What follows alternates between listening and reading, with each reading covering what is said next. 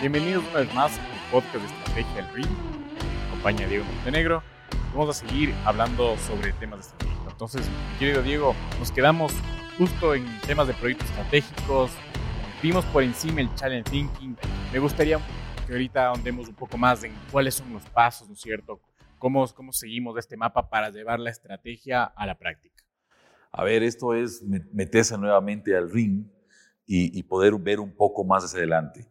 El challenge thinking es un ciclo circular, no es lineal. Y es un ciclo de innovación. Es decir, yo puedo terminar en el punto número 7, que el challenge thinking tiene 7 pasos.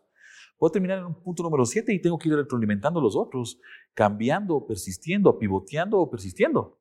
Que design thinking te habla mucho de pivotar, ¿no? De Correcto. ir, probar, Ir hacia adelante, ir hacia atrás y, y conectar. El ejemplo más claro es lo que hemos venido hablando en todos los capítulos. Yo tengo que conectar mi propuesta de valor a una tribu, tengo que esta tribu eh, conectarla con un canal, con una forma de relación y una forma de monetización. Y hacia adentro tengo que conectar esta propuesta de valor a lo mejor con una plataforma tecnológica, con un aliado de marketing, un aliado de innovación. Tengo que ver eh, la rentabilidad. Entonces, todo es una conexión. El challenge thinking también es una conexión en un ciclo de siete pasos. ¿Cuál sería el primer paso? ¿Por Bien, dónde habíamos comenzado a hablar algo ¿no? en, el, en el último capítulo, pero ahora queremos centrarnos en esto para ver cómo se aterrizan los proyectos estratégicos, que es la, la última parte de esta mesa o que hemos venido hablando, de, este, de esta estructura que hemos venido creando ¿no? en, en la estrategia. Entonces, el primer paso tiene que ver con la información, los datos y el conocimiento. Ahorita estamos en la era del Big Data. De... Estamos en la era del Big Data, ¿no? Entonces, eh, te cuento, porque el día de ayer estuve en otro evento que me invitaron de, de, desde la Universidad de Hemisferios en innovación, en temas de innovación desde la universidad y calza muy bien, estamos hablando de un ciclo de innovación, que es lo importante en el Challenge Thinking, calza muy bien esto, esto que te voy a decir. Entonces, eh, hay un par de, de, genios locos suecos que se llaman eh, Nostrom y Driestreit, y estos tipos a principios del siglo XXI, es decir, no sé, 15, 20 años atrás, habían comenzado a hablar de las verdades para el nuevo siglo. A mí eso me pareció increíble. ¿Cuáles eran las verdades que ellos determinaban que íbamos a tener para el nuevo ciclo? Estos tipos son profesores, son economistas, son eh, innovadores, son asesores de empresas y habían planteado estas verdades para comenzar el nuevo siglo. Estas verdades son como determinar la planificación que tú tienes en un ring. Es decir, ¿qué es lo que me va a influenciar en el, en el round 2, en el round 3, en el round 8? ¿Cómo pienso que se va a mover, mover mi contrincante dentro del ring? Ellos hablaban de verdades como las que ya sabemos, pero y han crecido mucho, como la tecnología, como que las ciudades van a parecer estados. Eh, hablaban mucho de, también de, de el ser humano emocional, que ahora se habla mucho de, emociones, ¿no? De, la, la, única forma, digamos, de que el ser humano mantenga estos trabajos, digamos, en este desarrollo eh, tecnológico es justamente la empatía. Entonces, acuérdate que antes hablábamos de funcionalidades de las segmentaciones, eran básicamente segmentaciones hard.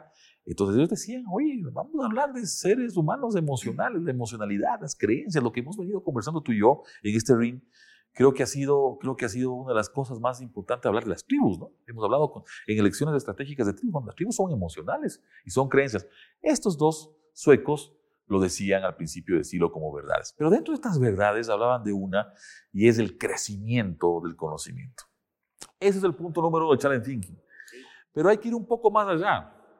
Hay que ir un poco más allá. El conocimiento no es otra cosa que conexión, lo que habíamos dicho de conectar todas estas elecciones, de conectar personas, de conectar ciudades, de conectar países, de conectar culturas, en definitiva. Pero yo creo que dentro de este conocimiento hay que buscar cuáles son los insights. O sea, es decir, el consumidor, el consumidor como centro. Sí, el consumidor como centro.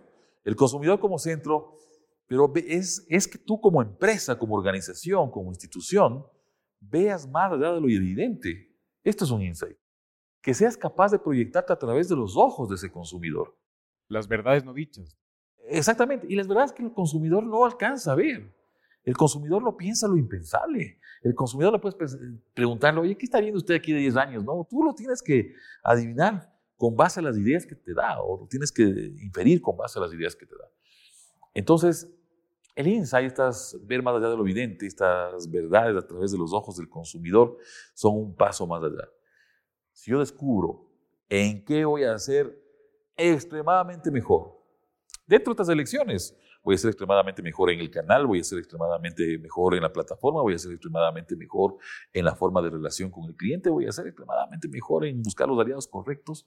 Yo estoy buscando insights. Y si yo conecto estos insights, llego al punto de la sabiduría. Y el sabio, el sabio viene siendo Mohamed Ali, pues, o sea, el, el, el sabio tiene muchísima más repercusión. El sabio es el mentor, el sabio es el que está viendo más allá de lo que está sucediendo es único. Y ese es el primer punto. Pero y entonces, si hablamos de un, sabio, de un, uno solo, ¿no es cierto? ¿Cómo conectamos con él, digamos, de la empresa? ¿Dónde encontramos a este sabio? Eh, esta sabiduría. Esta sabiduría, ¿no es cierto? O este sabio que nos guíe, que nos guíe en las empresas, que guíe a las empresas, que conecte con, con, con un grupo, ¿no es cierto?, con una asociación para desarrollar estas ideas. El problema con los innovadores, porque voy a traducir el sabio la sabiduría hacia la innovación. El problema con los innovadores es que la gente no les cree mucho al principio.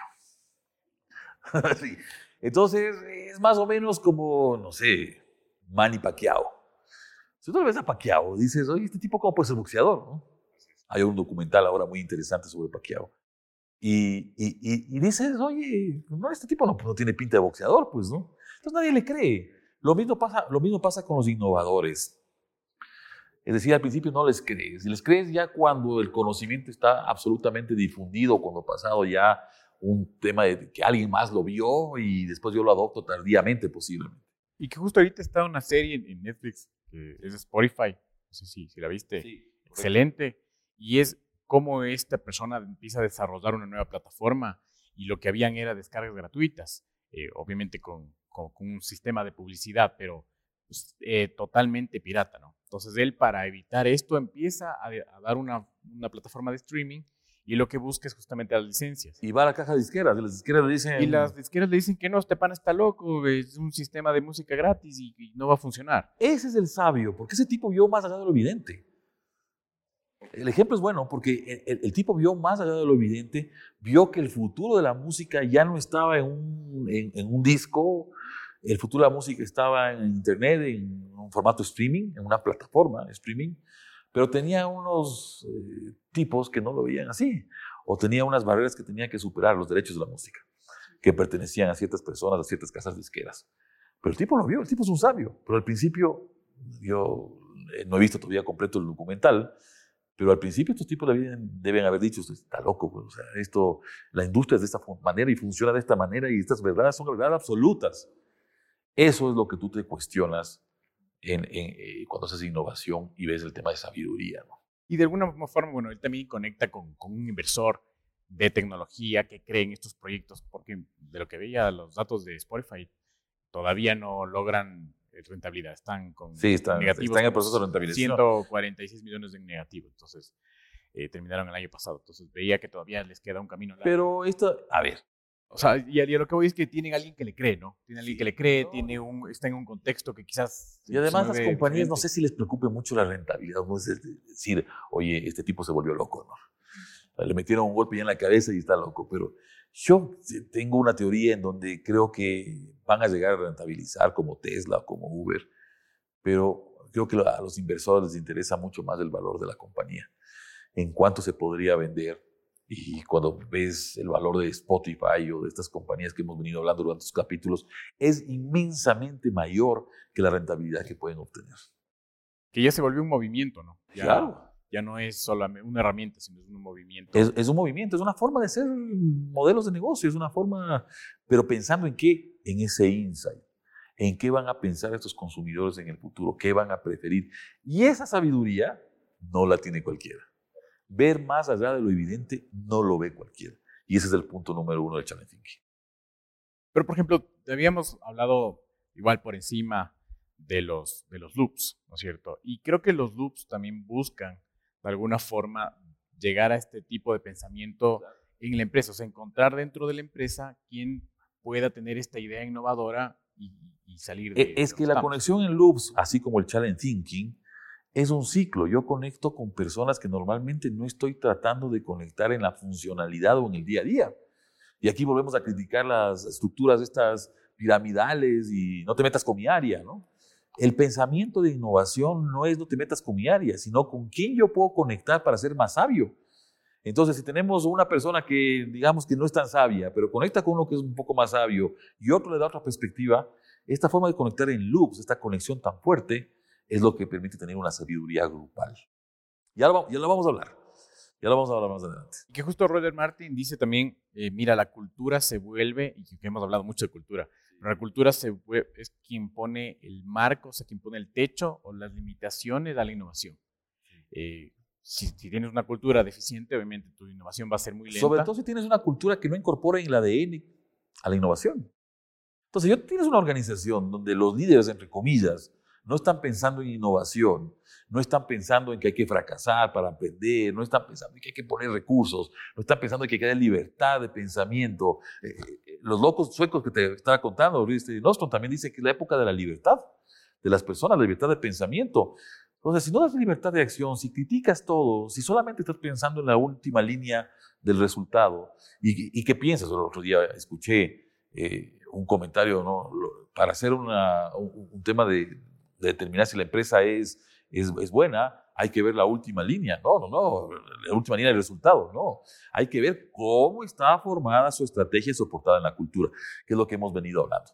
Entonces, junta a un grupo de sabios y vas a poder descubrir esos insights. Punto número uno. El Punto número uno. Punto número dos. Entonces, una vez que ya determinaste esto. Ya tienes información, ya más o menos estás proyectándote hacia el futuro, estás determinando dónde puedo ultra diferenciar qué, qué oportunidades puedo aprovechar. Y esta palabra oportunidad es parte del punto número dos. Viene el desafío. Aquí voy a insistir muchísimo en el desafío porque el desafío posiblemente no se toma en cuenta en otras metodologías. El desafío es igual a problemas más oportunidades. Problemas que tengo que resolver del presente al futuro y oportunidades que tengo que aprovechar del presente al futuro. Ese es el desafío. Entonces, ¿para qué nos contratan a los directivos, a los innovadores, a los pensadores en las organizaciones? Nos contratan para resolver problemas, pero no los problemas del día a día solamente. Sí, yo sé que hay que resolver el problema de que eh, el, tipo de la tienda no abrió la tienda o no llegó porque había un trancón en el tráfico. Sí, posiblemente hay que resolver ese problema. Es un problema operativo. Yo estoy hablando de los problemas estratégicos, de los problemas del presente al futuro.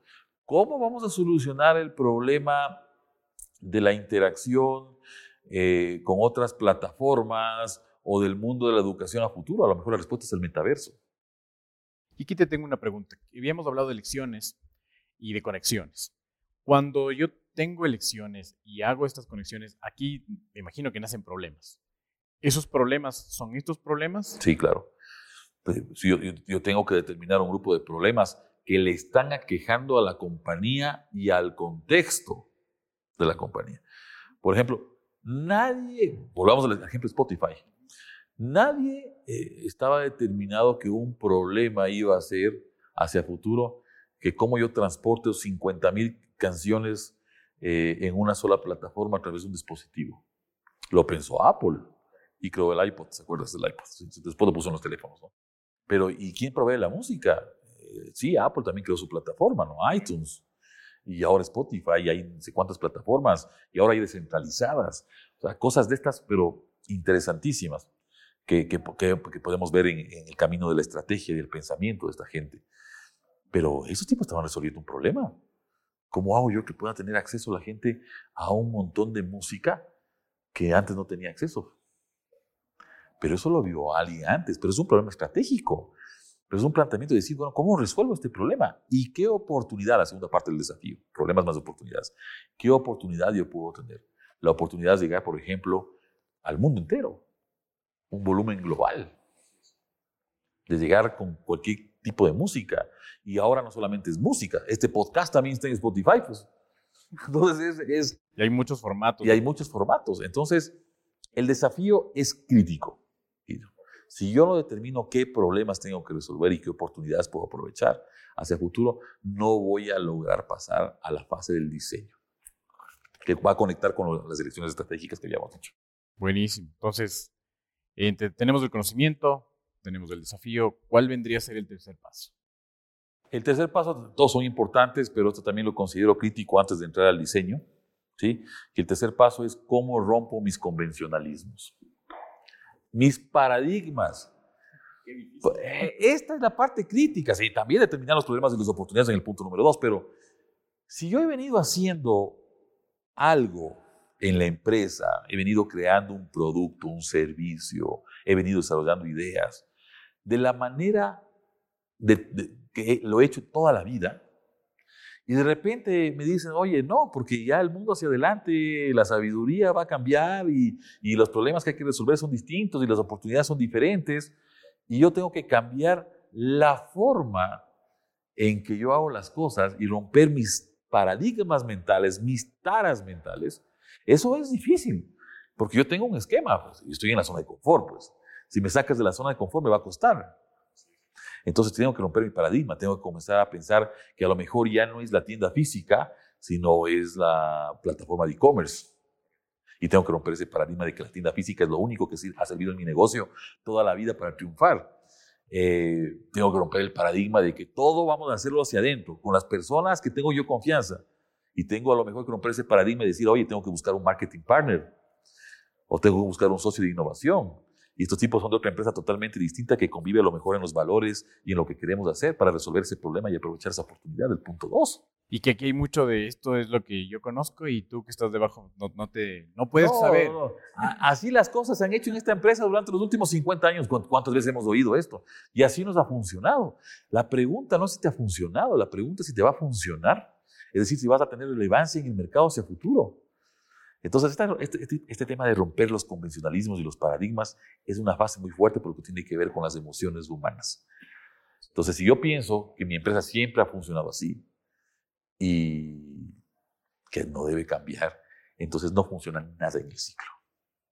Nada en el ciclo, porque si yo quiero resolver unos problemas que estoy detectando que son diferentes a los problemas que estoy resolviendo en este momento y hay otras oportunidades porque el mundo ya cambió, porque el cerebro es más que el músculo, y no rompo mis paradigmas mentales, no cambio mi forma de pensar, no tengo otro pensamiento frente a la innovación, frente a la adopción de tecnologías, frente a las personas que me tienen que ayudar, que ahora pueden estar en la China, en la India, en Vietnam o en Nicaragua. ¿sí? Si yo no sé, no rompo el paradigma de que ahora tengo que conectar de forma virtual y a lo mejor no en una pantalla de Zoom, como lo hicimos en pandemia, sino a lo mejor en el metaverso, y no incorporo estos nuevos elementos a mi pensamiento, me quedo con esa vieja forma de pensar, va a ser muy difícil que pueda innovar. Punto número tres. Y que justo vi un comentario en LinkedIn sobre la banca. Dice, mira, no puede ser que en esta era me toque hacer fila, ir a firmar, luego el documento no está bien, vuelves otra vez por ventanillas.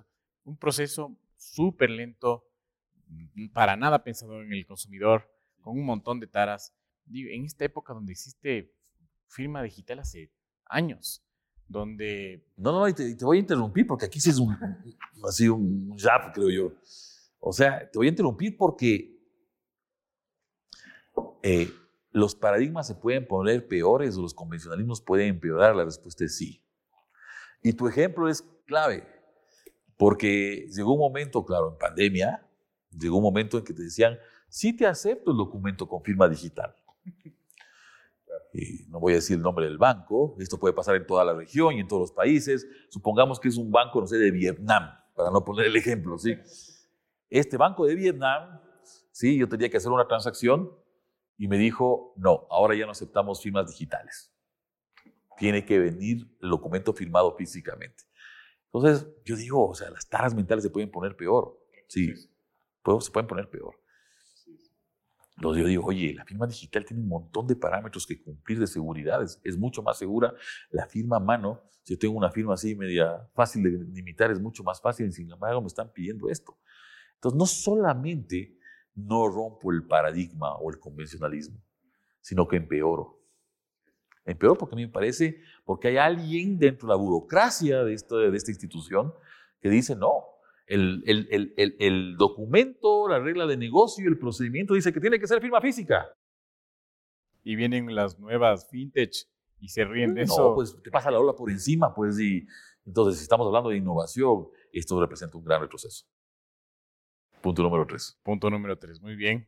¿Cuál sería entonces el punto número cuatro?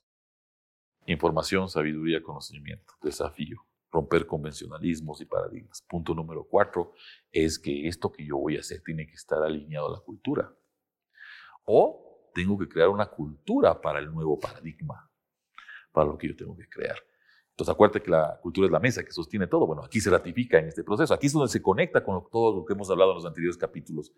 Y, yo tengo que conectar con el propósito. Pues. O sea, lo que yo estoy pensando, los problemas que voy a resolver, las oportunidades que voy a aprovechar, voy a hacer un nuevo mindset de, de, mi cerebro, ¿no es cierto? Voy a hacer un cambio, voy a romper los paradigmas, tiene que estar conectado a una cultura, tiene que haber una cultura que soporte, tiene que haber un propósito nuevo, una cultura, un liderazgo que apoya esto, tiene que existir la incorporación de la innovación, la creatividad como el ADN, tiene que haber una forma de gobernar con otros que no sean de la organización, lo que hemos hablado. Entonces el punto número cuatro tiene que ver, oye, ¿qué cultura necesito para este nuevo pensamiento de innovación que estoy haciendo? Por ejemplo, veía que es muy difícil tener una cultura, eh, digamos, que te apoye a, desarrollar esto, ¿no es cierto? Y, veo, tengo un ejemplo muy claro, trabajé en Lafarge, eh, que son de cementos, que bueno, era Lafarge Holcim, pero en su momento era solo Lafarge aquí, eh, bueno, y a nivel mundial, y ellos estaban enfocados mucho en seguridad. ¿No es cierto? Entonces, seguridad, seguridad, hacían cinco minutos de seguridad, todo giraba en torno a la... es una empresa que tiene porque si es fabricación. tienen un problema, ¿no es cierto?, en, el molino, se para todo y eso retrasa, bueno, además que... Puede haber peligro con las personas. Hay un tema con las personas muy fuerte porque eh, tienes responsabilidad con ellos, hay muertos, hay un error aquí y hay muertos. Entonces, es tan delicado que ellos giran todo en torno a este valor. Pero eso les da la fortaleza de que... Claro, es su lección. Claro, de, es su elección y, todo, digamos que va encaminado hacia eso. Y creo que es, bastante acertado esto, digamos, como consejo para otras empresas, que a veces queremos hacer todo, a veces queremos ser innovadores, a veces queremos eh, ser, no sé, los mejores, que queremos cultura con el cliente, queremos Em, también optimizar procesos. Y a lo mejor queremos ser todas las propuestas de valor, queremos ser económicos, queremos ser convenientes, queremos ser simples, queremos ser rápidos, queremos ayudar al medio ambiente. Entonces, ¿cuál es de verdad como que tu propósito? ¿Cuál es tu, en qué es lo que te quieres enfocar en la cultura? Ese es el punto número cuatro del challenging. El punto número cuatro es cómo yo hago que este ciclo innovador, de pensamiento innovador, tenga una alineación con el propósito de lo que yo quiero conseguir. No voy a poder determinar un propósito si no primero determino cuáles son los problemas y las oportunidades, eh, cuáles son los insights que tengo que averiguar. Y si no rompo los convencionalismos, voy a seguir trabajando con la misma cultura que he trabajado toda la vida para resolver un problema que es totalmente distinto. Entonces, ya, ya sabemos la definición de locura, ¿no? Sí, ya sabemos la definición. O sea, si yo me quiero subir al ring a pelear ¿Cuál es tu boxeador preferido?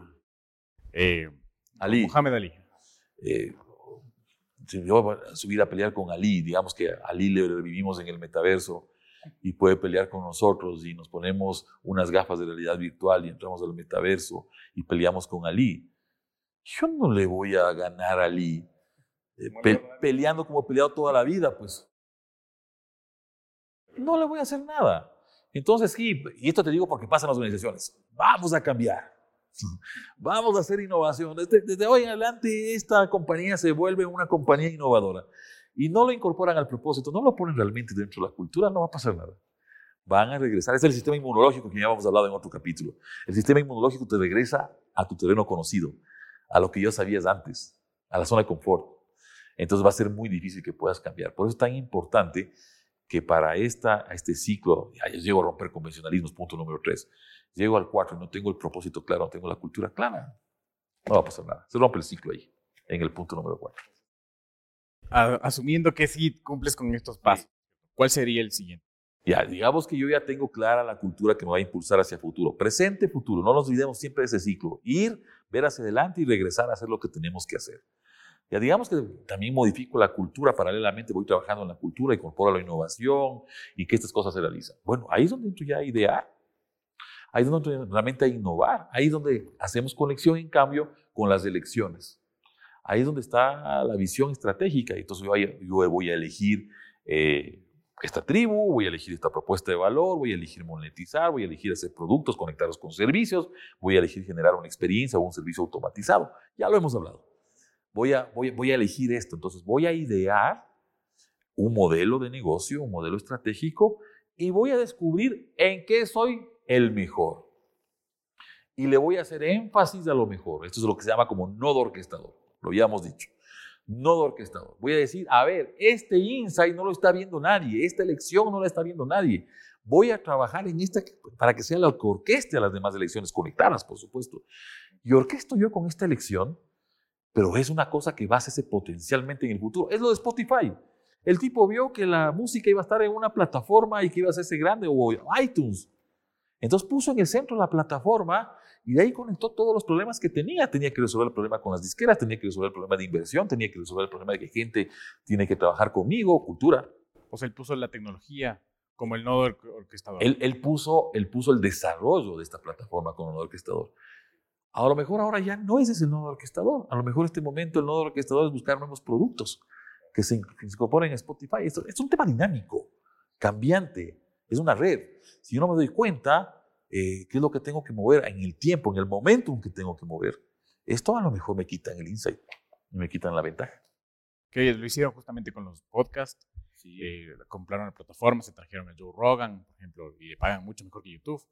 Y ahora tienen una plataforma para libros también, eh, audiolibros, lo acabaron de, de, adquirir. Entonces es el Google, es el Google de la, no solamente de la música, sino es del audio. Es la palabra que has dado con es el, es el Google, es el movimiento del audio. Estos tipos son los gurús, los sabios del audio. Pero no comenzaron como sabios. Comenzaron en un problema que tenían que resolver y una oportunidad que tenían que aprovechar. Y que cuando rompen un problema van surgiendo no, nuevos también. ¿no? Y se, disculpen el término, pero se patean a sí mismos. O sea, deja de pensar en lo tradicional. Inventa algo. Hay un riesgo, como todo en la vida. Si no asumimos riesgo, no podemos hacer estrategias. Si no asumimos riesgo, no podemos hacer innovación. Si no asumimos riesgo, no podemos ser diferentes. Entonces, el punto cuatro es cómo yo innovo realmente, cómo yo ideo, qué lecciones tomo, qué supuestos asumo, cómo conecto estos supuestos. Entonces, yo ya tengo el mapa de lo que tengo que hacer y pongo este nodo orquestador. No significa que sea la elección más importante, significa la que, la que aprovecha mejor la oportunidad. Aquí conectamos la oportunidad con el punto número dos del ciclo es la que aprovecha mejor la oportunidad o resuelve mejor el problema. Y esto entonces igual se puede pivotar entonces. Claro. Es que a lo mejor el diseño que yo hago de elecciones no es el correcto, tengo que regresar. A lo mejor la cultura que estoy formando no es la correcta para sostener estas elecciones, esta visión de futuro, yo tengo que regresar. A lo mejor no estoy determinando claramente el problema o viendo la oportunidad claramente, yo tengo que regresar. O comenzar un nuevo ciclo. Ok, chéverísimo la parte de ideación. Y de ahí, entonces, ¿cuál sería el siguiente paso? Eh, el siguiente paso creo que lo vamos a dejar para el siguiente capítulo. ¿Sí? El paso número 5. Entonces, simplemente para, para no dejarnos este, este tema incompleto. Primer paso, sabiduría. Descubrir ese insight que nadie está viendo.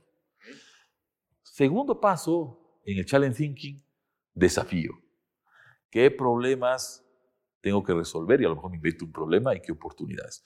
Tercer paso, romper el convencionalismo que yo tengo en mente, romper el paradigma que tengo en mi mente o que tiene la organización en su conjunto. El cuarto, el cuarto paso es conectar con la cultura o formar una cultura que sostenga esto. Si yo no tengo metido en la cabeza que tengo que, que tener una cultura innovadora, va a ser muy difícil que pueda sostener un cambio muy fuerte. El quinto paso, ¿sí? es el que acabamos de decir, idear el mapa, conectar el mapa, descubrir cuál es el nodo orquestador, esa elección, supuesto, hipótesis que puede aprovechar mejor la oportunidad y que puede enfocarse en ese insight y a resolver el problema o aprovechar la oportunidad. Y aquí yo te tengo dos libros. Uno, el del propósito con Simon Sinek, el Why. Les voy a poner el link, me encantó. Creo que habla mucho de esto y, lo, y lo deba de manera acertada. Y también eh, para innovación y ideación, hay un libro que se llama Thanks, eh, Thank You for Disrupting. O sea, algo como gracias por, por ser... Por ser disruptivo. disruptivo. Eh, eh, muy bueno, muy bueno. Entonces los dos les voy a poner sus links para también... Y ahora que estamos el tema de los libros, como hemos tenido muchas interacciones en el podcast de Estrategia Ring y les agradecemos por esto, hay ciertos libros que lamentablemente no están en el mundo digital todavía, de los que hemos recomendado. Sí, nos han escrito mucho por el tema, oye, ¿dónde consigo Reset and Reload? que lo recomendamos, ¿no? O Brutal Sensibilidad de Pensamiento. Eh, a veces no hay las conexiones digitales de estos libros, pero pueden conseguir en cualquiera de las plataformas que venden libros la versión, sobre todo en Amazon, la versión, la versión física. Vale la pena tenerla. A lo mejor está en la librería local de ustedes en cualquiera de sus países, pero vale la pena tener esto, ¿no? Hay algunos que no han migrado todavía hacia lo digital. Excelente episodio. Eh, quedan todavía unos pasos por, por, por andarme. y la forma de trabajo, y la forma de trabajo. Me quedan, me quedan muchas dudas, me imagino que la gente también, pero les dejamos aquí hasta ahora. Muchísimas gracias, que tengan un excelente día.